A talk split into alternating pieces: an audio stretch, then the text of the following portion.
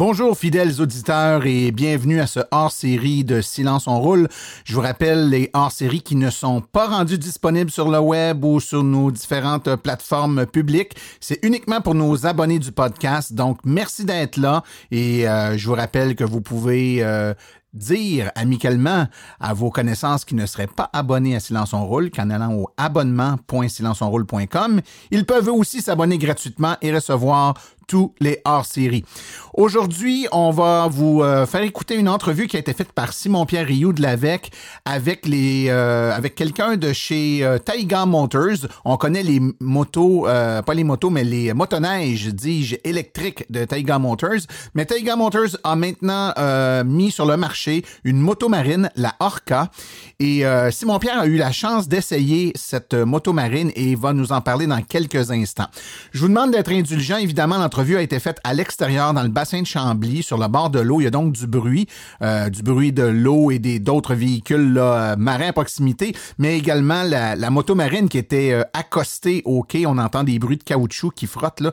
donc ça peut être un petit peu fatigant, mais quand même, on entend assez bien. Donc, je vous demande d'être un peu indulgent et d'en apprendre un peu plus sur les avancées des motos marines. Je vous le rappelle, moto marine qui était qui est pas réputé pour être un véhicule qui est très euh, écologique normalement. Donc, la venue de motos marines euh, électriques amène un, tout nouveau souffle à ce sport, autant au niveau de la- l'appréciation de conduite, donc rapidité, euh, à quel point c'est c'est euh, vite, c'est prime, mais également au niveau de l'environnement. Donc, c'est une moto marine qui n'émet pas de pollution dans l'eau en roulant. Donc, fort intéressant. J'en dis pas plus. Je vous laisse tout de suite écouter cette entrevue avec les gens de Taiga Motors.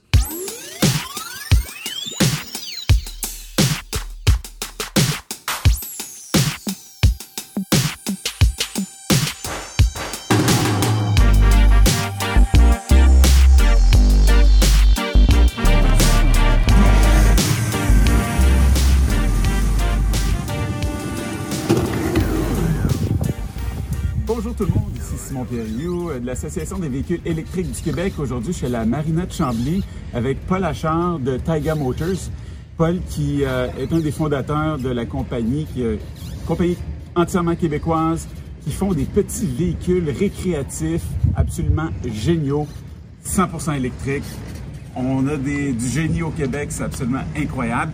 Ici, c'est la Orca, comme une baleine.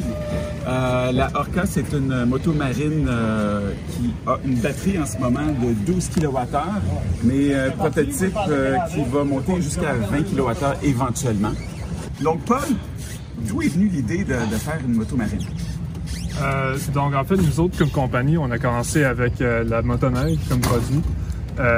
Puis on a fait ça pendant quelques années. On a lancé des prototypes. Euh, mais ça n'a pas été donc qu'on a pensé, est-ce qu'on pourrait prendre la même motorisation puis mettre ça dans une motomarine? Parce que c'est euh, un créneau qui est euh, très comparable à, à la motoneige. Euh, donc on s'est essayé avec ça. On a fabriqué la Orca P1 euh, que vous essayez aujourd'hui. Puis je pense que ça a vraiment démontré que la motomarine électrique, ça marche. Ça marche très bien en fait. Puis on est rentré en présence avec ce véhicule-là. Puis écoute, euh, on- on- en ce moment, on peut voir que la, la Orca est en train de se recharger. Euh, Est-ce que ça va être un problème pour les gens de pouvoir se recharger de façon facile, euh, régulière à des marinas ou à leur chalet? Que en bien, en réalité, c'est déjà très bien possible. Donc aujourd'hui, on est branché sur le 240 euh, à la Marina de Chambly. Euh, donc c'est déjà des Donc installations. ça, c'est des genres de choses qu'on peut retrouver de façon euh, Exactement. dans, différentes Puis je dirais pour des particuliers qui ont des chalets, c'est pas mal plus facile d'installer une borne 240 que d'installer une tank de gaz sur votre terrain. Absolument, raison.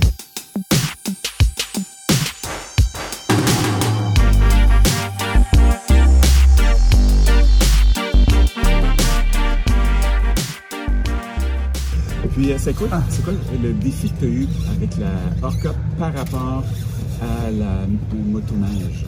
Ah, c'est sûr qu'il y a des défis techniques euh, qui sont euh, plus sévères, comme la gestion thermique. En fait, c'est difficile dans un véhicule comme ça parce que c'est une coque qui est renfermée, ça se réchauffe très vite. Donc, ça, ça a vraiment mis un degré d'importance de plus sur notre système de gestion thermique. Euh, pour notre moteur puis pour notre batterie.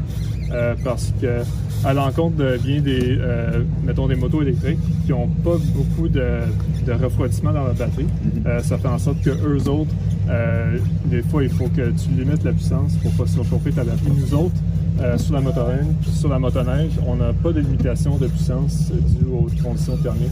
Euh, donc, ça va. Que vous augmentez comme la, le refroidissement juste pour être Ça met vraiment en valeur la technologie de batterie. Puis, au niveau batterie, là, on parlait que vous aviez le prototype, c'est une petite batterie.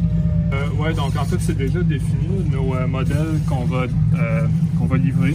On a le modèle euh, Orca Sport, qui est le modèle de base, qui va avoir une batterie de 20 kWh, puis le modèle Performance, qui va avoir une batterie de 24 kWh. puis ça, devrait être bon pour une autonomie d'environ 2 heures en utilisation normale. Disons, si vous conduisez fort, vous faites des.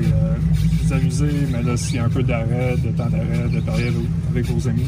Donc, on a vu en utilisation moyenne, c'est environ 2 euh, puis ça monte jusqu'à top speed, genre 100, je pense que c'est la limite euh, nautique, c'est comme 109 km/h. Euh, donc, pas vraiment de compromis en termes de performance, puis ça accélère.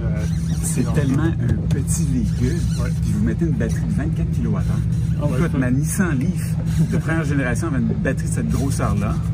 Puis c'était énorme, c'était lourd. Puis vous êtes capable de faire ça, donc il y a des, des avancées technologiques.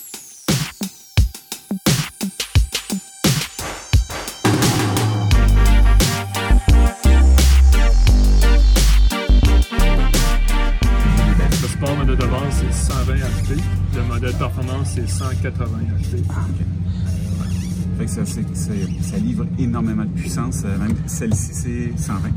Oui, exactement. C'était assez grisant euh, accélération. C'est euh, très, très instantané en plus.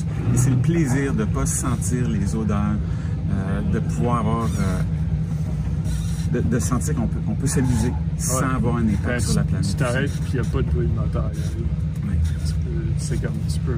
Tu dépenses rien, Tu peux apprécier la nature comme dès le début, là, c'est pas. Euh, nous autres, on, trouve que c'est génial pour cette raison.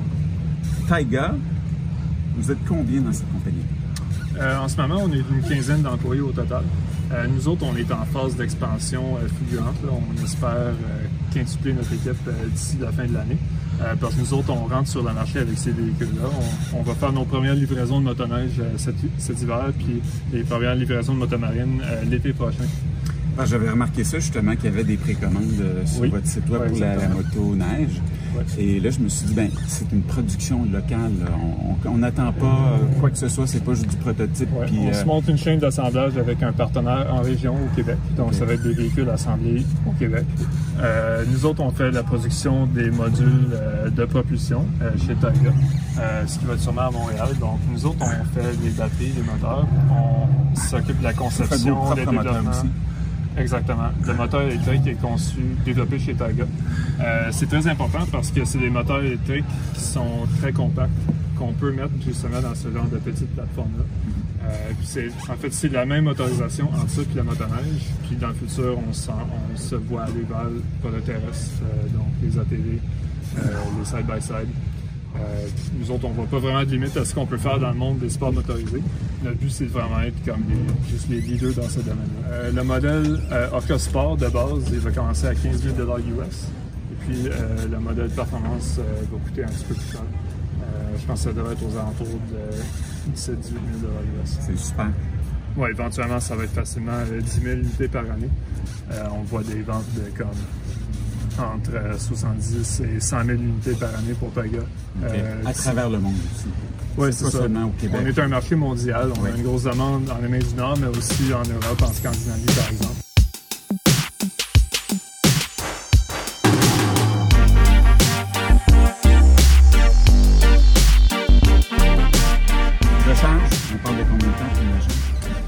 donc sur euh, le 240, c'est environ 2h30 euh, de temps de recharge. Donc niveau 2, mettons. Fait que vraiment, tu peux t'amuser le matin. Oui. Tu te recharges pendant l'heure du dîner, puis après ça, tu repars euh, en après-midi. tu peux t'amuser comme ça. Oui, exactement. capacité de remorquage pour des gens qui veulent faire du ski ou c'est pas vraiment le. Oui, on, a, on a des vidéos sur Instagram. on, facilement du ski nautique, c'est pas un problème. Il y a un masse de, puissance là-dedans. Mm-hmm très, très capable. Une deux places? Euh, oui, Est-ce que vous pensez en faire un modèle trois places? Euh, oui, c'est dans nos plans. Ouais, que c'est certain que ouais, l'autonomie, ça dépend de la conduite, mais on, on dit qu'avec un mode de conduite euh, régulier, là, euh, tu de sortir, de se faire du fun avec ça, Pas en fou comme toi, là. c'est- comme. Moi, je suis- je suis test. C'est ça. Écoute, j'ai fait ma job. C'est toi qui parlais de brise-fer l'autre jour? On- pour l'autonomie, on parle d'environ deux heures de temps de conduite normale. Euh, mettons, ça, c'est pas juste comme 100 km à l'heure non-stop. C'est certain que là, ça va tirer plus de jus. Mais, là, Paul, moi, je veux dire, j'ai des amis qui vont écouter ça, là, puis ils vont dire, écoute, il y a un port de recharge juste ici. Tu tombes à l'eau en ce moment, tu t'électrocutes. Peux-tu nous rassurer pour nous dire que ça, là, c'est électrique, une batterie là-dedans, puis est scellée, il n'y a aucun problème? Ouais, c'est parfaitement sécuritaire dans l'eau. Euh, du monde utilise l'électricité à côté de l'eau depuis longtemps. Puis euh, il y, a, vraiment un système redondant euh, de gestion de la batterie qui vient venir monitoré à chaque instant c'est quoi l'état de la batterie puis les connexions au ground. Donc c'est tout de grade automobile. Euh, c'est tout ce qu'on trouverait, mettons, dans une Tesla. En que vraiment le port J1772 soit exposé comme ça, qu'on renverse la moto marine à l'envers. Il n'y a pas de aucun problème. S'il y a un accident, le système se shut down tout de suite euh, automatiquement. Dernière chose, Paul, ce que j'aimerais savoir, qu'est-ce qui vous a donné l'inspiration de l'aérodynamique? Est-ce que vous avez regardé différents modèles euh, à essence? Est-ce qu'il y a quelque chose qu'il fallait qui change au niveau du véhicule, de son poids, de son équilibre pour faire une moto marine? Ou c'était juste, tu mets, tu prends n'importe quel coque, tu mets un moteur électrique là-dedans, ça? C'est sûr qu'on a une coque qui est optimisée euh, pour la traînée euh, hydrodynamique. Euh, le carénage, c'est un peu moins important. Oui, parce que c'est vrai que les véhicules électriques, souvent, on essaie de, de optimiser l'aérodynamisme Ouais. pour avoir le plus d'autonomie possible avec une moto marine. Mais c'est vraiment sûr, on fait des analyses. C'est l'hydrodynamique dans ce cas-ci. Ouais, c'est une combinaison d'hydrodynamique puis d'aérodynamique. Puis on fait des analyses par, euh, on appelle ça du, une analyse CFD, euh, pour voir la- comment est-ce que l'eau et l'air évoluent autour du véhicule. Puis c'est sûr qu'on fait ces analyses-là durant le design. Euh, donc c'est toujours une combinaison entre la- le pratico-pratique et juste la beauté. là. Nous autres, je pense qu'on est assez fiers de- du look qu'on a réussi. Oui, à- absolument. On peut être très, très fiers de ça. Ben super. Écoute, Paul, je te remercie beaucoup. Ça a vraiment été un super essai. Donc, euh, ce fut Simon Perrier pour euh, l'AVEC à la Marina Champ.